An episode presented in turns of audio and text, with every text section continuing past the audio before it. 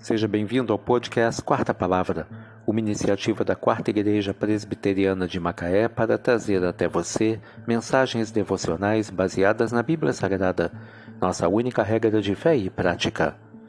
Nesta quarta-feira, 25 de janeiro de 2023, veiculamos da quinta temporada o episódio número 25, quando abordamos o tema Volta, filho, volta Mensagem devocional de autoria do Reverendo Hernandes Dias Lopes, extraída do devocionário Gotas de Esperança para a Alma, baseada em Lucas 15, versículo 20. Vinha ele ainda de longe, quando seu pai o avistou, e compadecido dele, correndo, o abraçou e beijou. O filho pródigo tinha tudo na casa do pai. Tinha a amizade do pai, a companhia do irmão, e a abundância de pão. Um dia, porém, bateu em seu coração uma grande insatisfação. Ele olhou para o mundo e seus prazeres e desejou saborear as iguarias do seu banquete. Pediu sua herança antecipada e partiu para um país distante.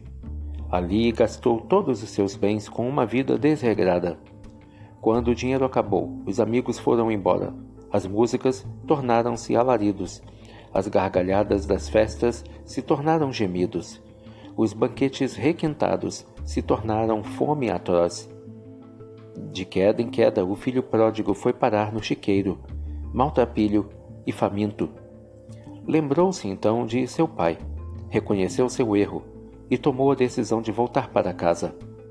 O pai, ao vê-lo, correu ao seu encontro, abraçou-o, beijou-o e mandou colocar-lhe vestes novas sandálias em seus pés e anel no dedo.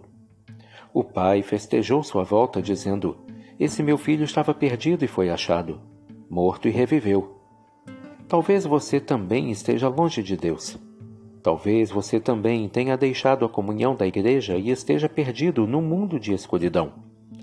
É hora de voltar para a casa do Pai. É hora de você reconciliar-se com Deus. Volta, filho. Volta. Vinha ele ainda de longe, quando seu pai o avistou e, compadecido dele, correndo, o abraçou e beijou. Lucas 15, versículo 20